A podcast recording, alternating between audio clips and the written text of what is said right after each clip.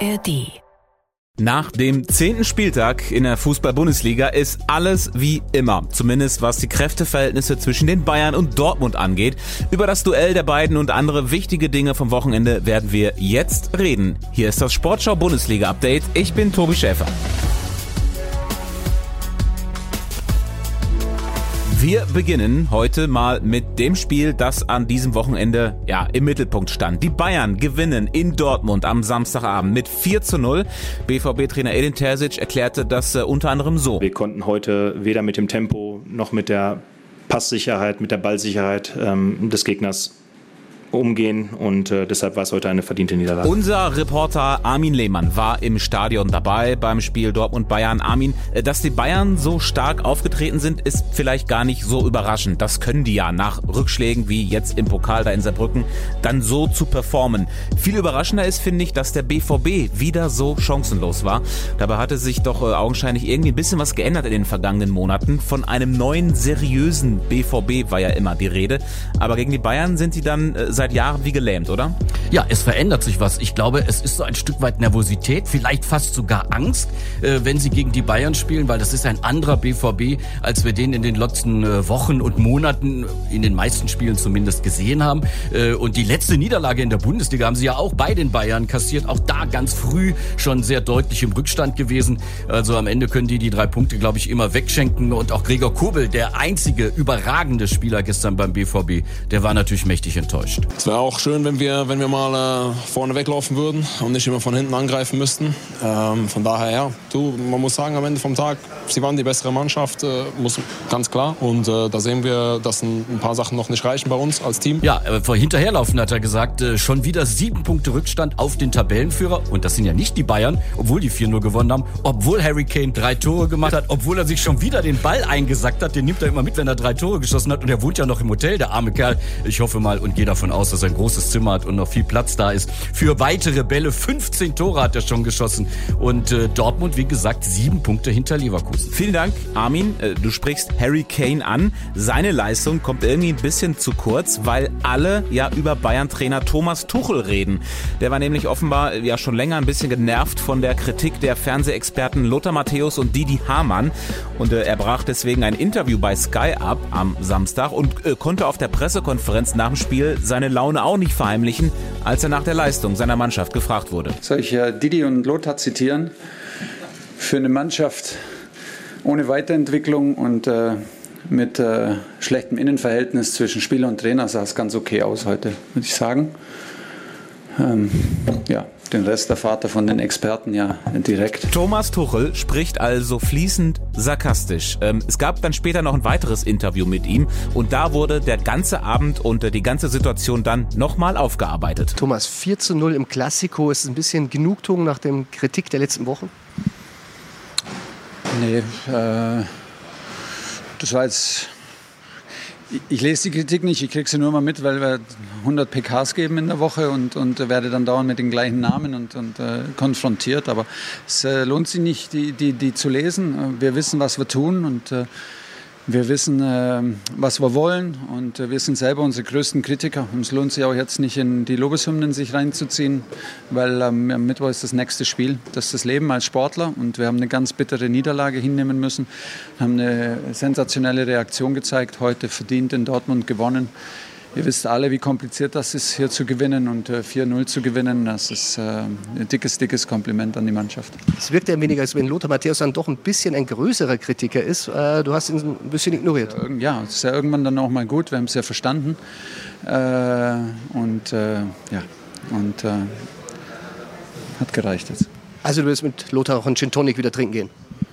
Ich trinke keinen Alkohol während der Saison und Nee, es, äh, es, ist nicht so wichtig. Ihr, ihr fragt die Ich werde jede, jede, jede Woche mittlerweile nach Didi Hammer nur nach Lothar Matthäus gefragt. Ist, äh, ich habe da keine Lust, in der Mitte zu stehen und Kommentare dazu abzugeben. Heute war mal der Tag, das endgültig zu sagen. Ich werde darauf nicht mehr weiter eingehen. Und ich äh, mit Fernsehexperten normalerweise keine privaten Treffen habe genug zu tun im Job. Ja, und am Ende fasst es Leon Goretzka eigentlich ganz gut zusammen. Der wurde nämlich auch auf all das angesprochen. Ich meine, das ist Teil des Geschäfts. Ähm, es gehört, glaube ich, einfach dazu. Das ist ja jetzt nicht seit gestern so. Und ähm, ja, da sind natürlich dann mal Aussagen dabei, die einem wehtun und mal sind da Aussagen dabei, worüber man sich freut.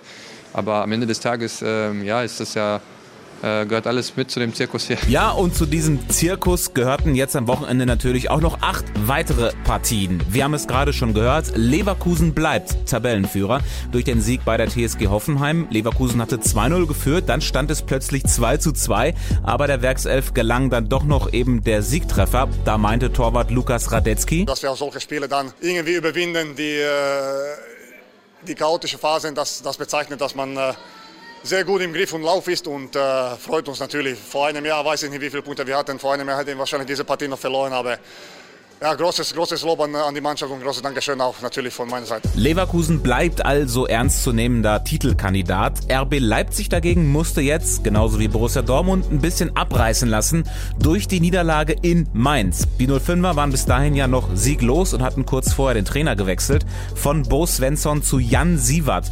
Und der wurde natürlich nach seinem Erfolgsgeheimnis gefragt. Ja, Herr Sievert, was haben Sie dann gemacht, um in die Köpfe zu kommen gestern?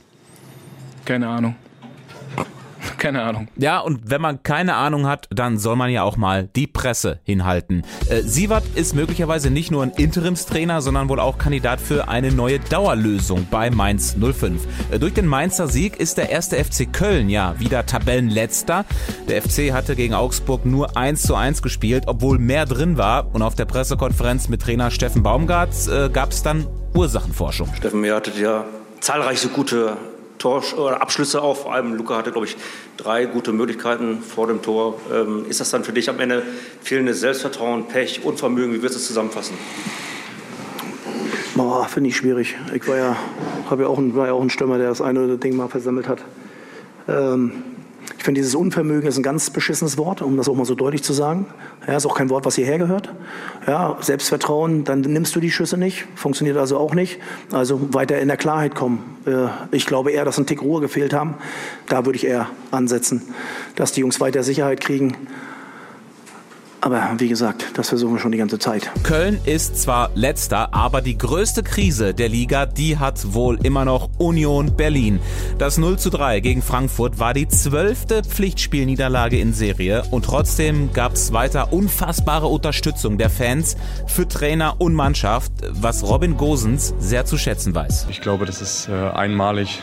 Ich glaube, da lehne ich mich gerade mal so ein bisschen auf dem Fenster, aber ich glaube einmalig auf der ganzen Welt, dass man nach zwölf Niederlagen noch so gefeiert wird von den Fans.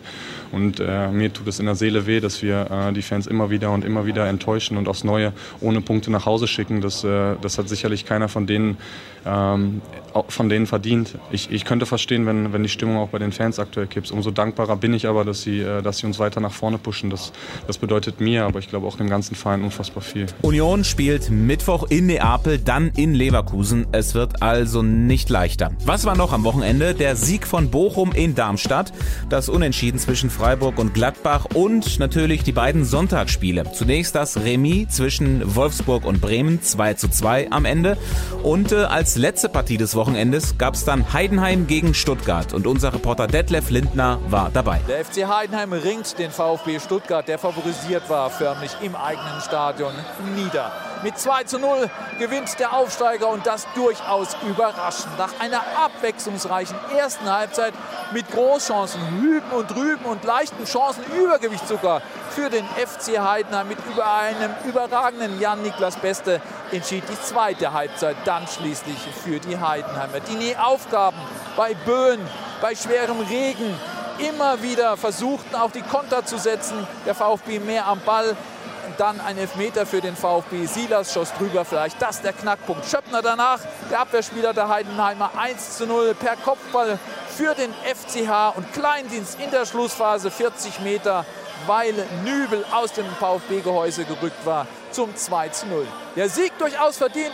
Stuttgart ließ sich auf zwei Kämpfe ein. Das tat dem VfB nicht gut. Detlef Lindner über Heidenheim gegen Stuttgart. Ja, was noch wichtig ist, in den kommenden Tagen gibt es unter anderem äh, wieder die Champions League und die Partien der deutschen Clubs, die hört ihr live bei uns in der Sportschau-App in voller Länge. Und wir hören uns dann am Donnerstag zum nächsten Bundesliga-Update wieder. Für heute sind wir nämlich durch mit unseren Themen. Den Rest der Vater von den Experten ja direkt.